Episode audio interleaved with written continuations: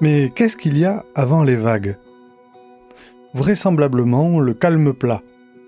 Pétole, comme on dit en navigation. Et en cette fin d'année 1989, en Belgique, la SOBEPS, Société belge d'études des phénomènes spatiaux, se pose des questions sur son avenir. Trop peu de cas, trop peu de témoins. Le bateau SOBEPS est sur les cailloux. En 1988, dans le catalogue des observations belges, on compte 4 cas d'observation, ce qui est très peu. En janvier 89, une seule observation. Deux en février, une nouvelle en juin et puis plus rien. Jusqu'au mois de septembre, où trois observations sont signalées.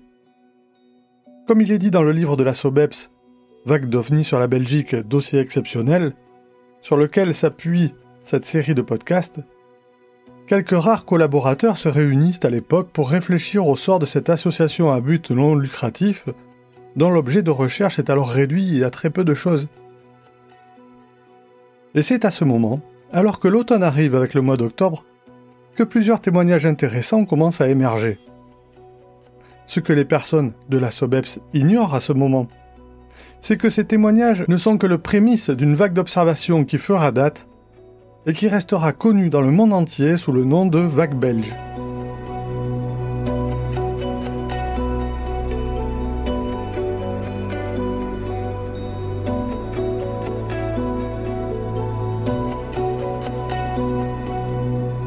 C'est à une promenade dans ces observations que nous vous convions cette année pour un nouveau calendrier de l'OVNI. Toutes les semaines, nous raconterons donc quelques moments forts de cette vague jusqu'au jour de Noël. Ce jour-là, nous essaierons avec notre enquêteur de dénouer un peu les fils de cette vague et de faire le point sur les différentes hypothèses qui ont pu être émises ben, pour voir si 30 ans plus tard, nous y voyons plus clair ou pas. Alors c'est parti et pour commencer, on va retrouver Elisa, jeune padawan, qui va nous accompagner pour planter le décor de ce premier épisode et lancer ce nouveau calendrier de l'OVNI. Chaque année, des centaines de personnes sont témoins de phénomènes aériens non identifiés.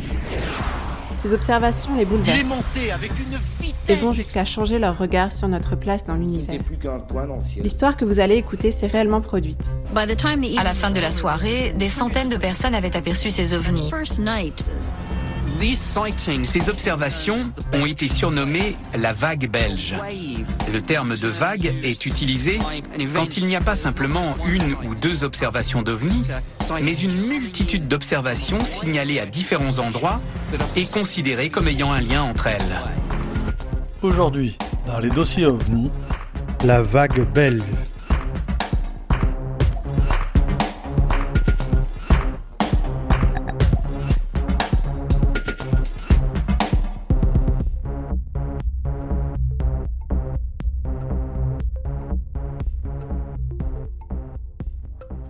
Bon, alors, pour démarrer ce nouveau calendrier de l'OVNI, tu m'as demandé de te poser quelques questions à ma guise après avoir écouté ton intro.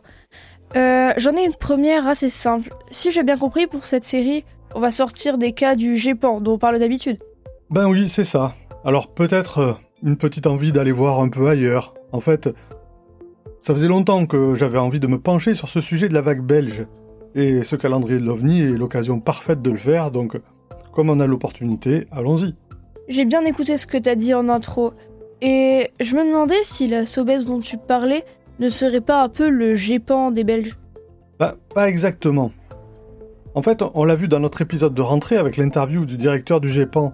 Cette structure est assez unique car elle dépend directement du CNES.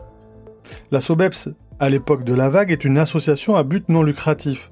Elle est donc indépendante de toute tutelle et ne vit que par les cotisations de ses adhérents. Ce que la SOBEPS a en commun par contre avec le GEPAN, c'est la collecte des témoignages et les enquêtes qu'elle mène.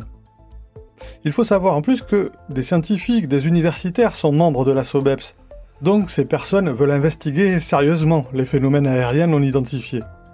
Donc pas de lien avec l'État belge, même pendant la vague. Si c'est une structure sérieuse, comme tu le dis, c'est étonnant qu'aucun contact ne soit pris quand même. Ben là tu as raison. En Belgique, je ne sais pas si beaucoup de structures existent pour étudier les phénomènes spatiaux. Vu le peu de cas qu'il y avait, au moins avant la vague, à mon avis, il ne doit pas y en avoir pléthore. Donc, Le gouvernement va effectivement se rapprocher de la SOBEPS, ainsi que les militaires, mais on verra tout ça courant décembre au cours des épisodes. Je vais pas tout dévoiler maintenant. En tout cas, je peux te dire que j'ai découvert des aspects de la vague que j'ignorais. Comme tout le monde, j'avais les images des triangles bien sûr, mais euh, je ne savais pas qu'ils avaient été observés de si près par autant de personnes et sur un temps quand même long. On parle en fait d'une durée de 18 mois minimum, avec plus de 2000 témoignages sur cette période. D'accord. Sur quoi tu t'es appuyé pour les témoignages? Il y a un site avec les procès-verbaux et les enquêtes comme pour le GEPAN Alors pas exactement. Même si sur le site de la SOBEPS, qui est maintenant devenu le COBEPS, on trouve également euh, des témoignages et des enquêtes mais plus récentes. Pour la vague, la SOBEPS avait sorti deux gros livres pour documenter cette période particulière avec une volonté d'informer euh, le public. Je me suis donc principalement basé sur le premier, qui est déjà très conséquent et dans lequel il y a beaucoup de matière. Alors je me dis que peut-être le deuxième tome nous fournira assez de contenu pour refaire un épisode sur cette vague, pourquoi pas dans le calendrier de l'OVNI 2024, on verra. Il y a tellement d'observations, de matière à réflexion que c'est presque intimidant, hein, je dirais, de se plonger dans cette vague belge. À ce point-là Ça promet de beaux épisodes alors. Tu peux juste me rappeler quand cette vague a eu lieu et quel est le contexte? Alors cette vague a démarré à la fin de l'année 1989. Aujourd'hui, nous allons voir les premières observations après une période estivale très très calme. Beaucoup d'observations ont lieu non loin de la frontière allemande. Alors comme tu parles du contexte, il s'est passé une chose très importante en 1989 en Allemagne. Le mur de Berlin qui séparait la capitale en deux depuis la fin de la guerre tombe au mois de novembre. Nous reviendrons peut-être avec notre enquêteur sur ce fait, dont on a peut-être un peu oublié l'importance, mais qui à l'époque bouleverse le monde entier. Mais est-ce que ça a un rapport? Pour l'instant, je vois pas trop. En tout cas, le monde connaît un bouleversement plutôt positif, on va dire, en cette fin d'année 89, car en décembre, les présidents Gorbatchev et Bush père déclarent la guerre froide terminée, tandis qu'en Europe, le peuple roumain se débarrasse de la dictature des Ceausescu. Donc, ça, bouge quand même hein, en Europe et ça bouge beaucoup. D'accord, je pense qu'on y voit plus clair sur le contexte. Alors, il est peut-être temps maintenant de nous plonger ensemble dans les cas révélés par la SOBEPS après l'été 1989. Nous partons donc en Belgique vers la fin du mois de septembre, où le ciel semble se réveiller d'un long sommeil.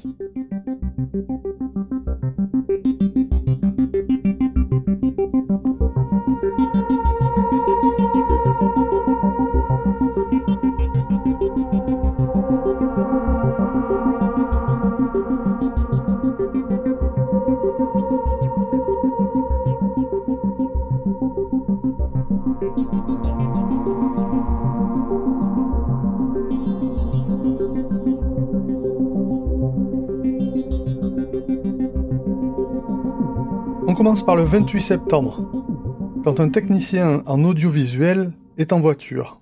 Il est autour de 20 heures. Il regarde par la vitre, car un avion retient son attention. Et cet avion, il le trouve étrange. Il vole bas, très bas même, puisqu'il n'est pas à plus de 50 mètres de hauteur. Cette proximité permet aux témoins de remarquer que l'objet est absolument silencieux. Trois ou quatre faisceaux lumineux très intenses et dirigés horizontalement sortent de l'appareil, qui décidément ne ressemble plus du tout à un avion. Le lendemain, 29 septembre, un docteur se rendant chez une patiente remarque une lueur inhabituelle, ressemblant à de puissants phares, au-dessus d'une colline. Le docteur, stupéfait, stoppe sa voiture et constate alors qu'un objet massif, plat et large le survole très lentement. Des projecteurs éclairent le sol d'une lumière blanche, et une autre lumière de couleur à l'arrière lui fait penser à un gyrophare.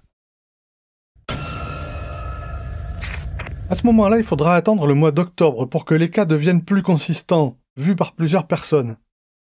Ainsi, le 12 octobre, à Verviers, Monsieur T, un commerçant, décide d'aller se promener. Il est 21h15.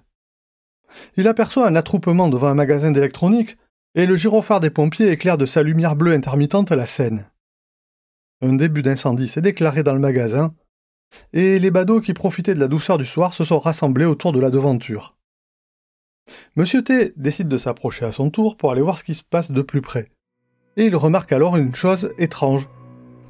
Alors que les pompiers sont en intervention devant eux, un certain nombre de personnes ne regardent pas du tout la scène qui se joue, mais ils ont leur attention attirée par quelque chose qui doit se trouver en l'air. Monsieur T lève les yeux au ciel, mais il ne voit rien de spécial. Il faut dire que le mur de l'église l'empêche d'avoir une vue dégagée. C'est alors qu'il aperçoit certaines personnes qui quittent la devanture du magasin, toujours les yeux rivés vers le ciel, et se dirigent vers une rue perpendiculaire à celle occupée par les véhicules d'intervention. Monsieur T, curieux, décide de les suivre, et alors qu'il s'engage dans la rue, il voit au bout de celle-ci, à une quarantaine de mètres d'altitude, un cercle formé de 6 à 8 boules lumineuses blanches qui traversent lentement la rue dans un silence absolu. Même s'il ne voit que les lumières, Monsieur T pense qu'une masse imposante devait se trouver derrière. Les personnes présentes dans la rue sont déconcertées face à cette scène et s'interrogent sur sa nature. Un policier décide même de courir vers une zone dégagée pour mieux observer le phénomène, mais ce dernier a disparu. Il n'y a plus rien dans le ciel de Verviers. La Sobeps, lors de son enquête, trouvera d'autres témoins situés sur les hauteurs de la ville, dont une dame, ayant observé vers 21h15 un cercle de lumière qui se dirigeait justement vers Verviers. Elle dit aux enquêteurs avoir également observé un grand triangle sombre voler dans la région.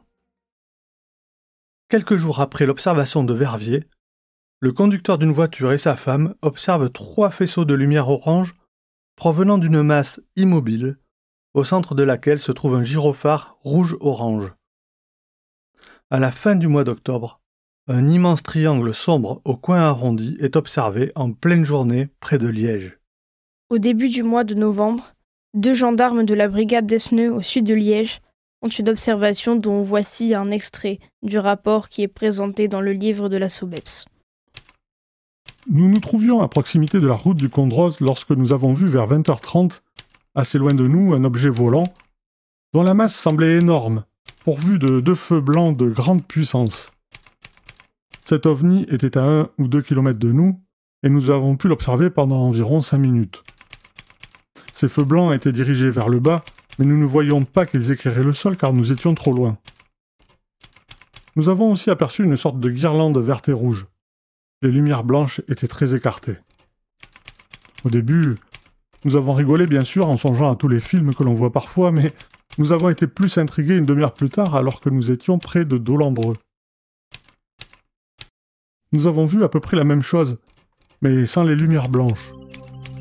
Cet objet se déplaçait très lentement à l'horizontale.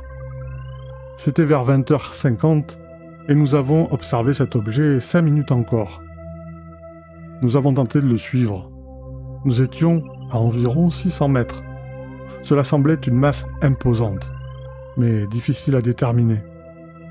Nous avons coupé le moteur du véhicule, mais nous n'avons entendu aucun bruit ou frombissement venant de cette direction. C'était trop grand pour être un ballon ou un zeppelin, et d'autre part, ce n'était pas un avion. Au cours du mois, quelques observations de ce même triangle ont lieu à la frontière belgo-allemande, vers Namur et Charleroi. Il est noté qu'à la fin du mois, les observations sont plus nombreuses. Cependant, la plupart vont être signalées plus tard, quand les médias parleront de ces étranges lumières au-dessus de la Belgique, et la SOBEPS ne réalise pas encore cette montée en puissance qui reste tue. Le 22 novembre, un couple circule en voiture. La nuit est déjà sombre, il est 20h15, et les essuie-glaces chassent la pluie qui s'écrase sur le pare-brise. La voiture et ses occupants traversent un bourg, et en arrivant à la sortie du village, ils remarquent une lumière forte qui semble venir de l'arrière de la boulangerie. Cette dernière se trouve parmi un groupe de maisons isolées. Le couple est interrogatif alors qu'il regarde cette lumière, quand un engin muni de trois phares apparaît au-dessus d'une maison à 20 mètres de la voiture. La lumière émise par l'objet éclaire intensément la grande maison. À ce moment, le mari au volant décide de stopper la voiture sur le bas-côté et coupe le moteur pour mieux observer l'objet. Il devine alors une masse sombre, triangulaire d'une dizaine de mètres d'envergure, portant trois phares sur sa base, entre lesquels il voit une coupole. Lentement, l'objet passe au-dessus de la maison en l'éclairant d'une lumière dorée et intense. Arrivé au-dessus de la route, l'objet descend de 1 ou 2 mètres et une flamme rouge teintée de bleu sort d'un tube situé à l'arrière en émettant un léger sifflement. Il continue d'éclairer fortement le sol et se trouve à 5 mètres de hauteur, et à une dizaine de mètres du témoin seulement, qui est sorti de sa voiture. L'objet poursuit sa route, et alors une forme blanche semble apparaître dans la coupole. Le témoin fait alors de grands gestes pour attirer l'attention de cette forme, mais c'est l'effet inverse qui va se produire. L'objet disparaît d'un coup, comme si les phares avaient été soudainement éteints, laissant l'homme désorienté. Sa femme, restée dans la voiture, l'appelle. Peu rassurée, elle veut rentrer, et vite. Ils repartent donc et roulent jusqu'à leur domicile. Cette observation a laissé des traces chez les témoins car, depuis cette soirée, le mari souffre de troubles du sommeil. Quant à sa compagne, elle tombe peu de temps après en dépression nerveuse. Le lendemain de cette étrange observation, un nouveau témoin décrit un spectacle tout aussi surprenant. Il témoigne dans une longue lettre écrite à la SOBEPS dans laquelle il se présente, et il affirme avoir travaillé trois ans pour la force aérienne belge comme sous-officier technicien. Il dit Vers 22h30, le jeudi 23 novembre 1989, mon épouse se trouvait dans la salle de bain, et moi, au lit depuis une bonne heure. Elle observait par la fenêtre une source lumineuse assez importante et en mouvement circulaire. Intriguée, elle me réveilla et nous observâmes les éléments suivants. Juste au-dessus du jardin de la maison, face à la nôtre, à une hauteur que j'estime à environ 12 à 15 mètres, se tenait une masse lumineuse composée de 6 à 8 spots qui s'allumaient en une fraction de seconde. Le clignotement des spots était comparable à ces lampes euh, euh, stroboscopiques qu'utilisent les, mécaniciens automobiles euh, dans les garages pour faire les, les mises au point des moteurs. Cette lampe, ou ces lampes, décrivait un mouvement circulaire d'environ 6 à 8 mètres et devait avoir un diamètre approximatif d'environ 50 cm. Selon moi, il s'agissait de plusieurs spots s'allumant et s'éteignant les uns après les autres à un rythme d'un tour complet autour d'un axe en une ou deux secondes. L'axe était à peine lumineux ou bien il reflétait la lumière des spots. Je ne sais pas au juste. Pour mon épouse, il s'agit plutôt d'un seul spot, ayant un mouvement circulaire saccadé. Le phénomène était fixe, à part ce mouvement circulaire, et se trouvait derrière une masse nuageuse. Je fus tout à coup surpris par ce nuage, à la fois naturel par son aspect et artificiel par sa hauteur, trop basse et sans le moindre mouvement.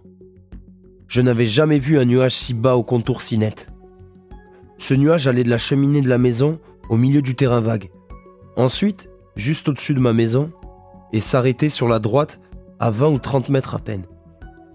Je précise que tout le reste du ciel était totalement dégagé, et que l'on apercevait les étoiles à divers endroits.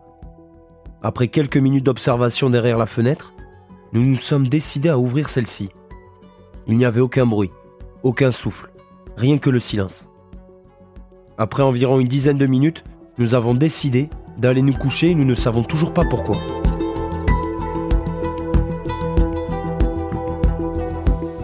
Il explique ensuite ne pas avoir appelé la police, car les faits ont eu lieu avant que les médias ne parlent des nombreuses observations. D'ailleurs, est-ce que la police aurait cru? Et il ignorait encore l'existence de la SOBEPS. Sinon, il les aurait contactés plus tôt. Il se souvient également avoir essayé de photographier les lumières, en vain, et s'étonne de la fatigue soudaine qui les a poussés à aller au lit et à s'endormir rapidement, malgré la présence de ce phénomène extraordinaire. Quand il témoigne, trois mois plus tard, il dit encore être mal à l'aise en repensant à cette soirée, et qu'il peine à refaire surface. Le 24 novembre, un conducteur voit depuis sa voiture trois points lumineux qui s'approchent de lui, lentement. Intrigué, il arrête le moteur, ouvre la portière et sort. Alors que l'engin se rapproche, il distingue une masse sombre triangulaire au coin arrondi munie de trois phares blancs puissants.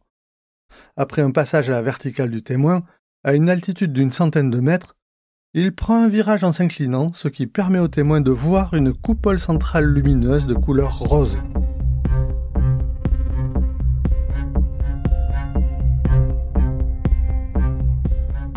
Nous arrivons bientôt à la date fatidique qui marque les débuts de la vague. Et effectivement, on a l'impression que tout s'accélère. Oui, on ne peut pas décrire tous les témoignages, mais il faut imaginer que plusieurs personnes observent d'étranges phénomènes lumineux à différents endroits. Le rédacteur de l'article dans le livre de la SOBEPS parle d'une sorte de répétition générale pour le grand show, ce qui résume bien, je trouve, cette accélération avec des phénomènes qui font le spectacle. Et le grand show, il commence ce jour du 29 novembre 1989, où vers 17h30 au crépuscule, des centaines, voire des milliers de personnes observent entre les villes de Penn, Verviers et Liège les évolutions d'une plateforme triangulaire se déplaçant à faible allure et à basse altitude, sans bruit. Cette soirée du 29 marque le début de la vague avec une célèbre observation faite par des gendarmes que nous vous raconterons la semaine prochaine pour le second épisode de ce calendrier de l'OVNI.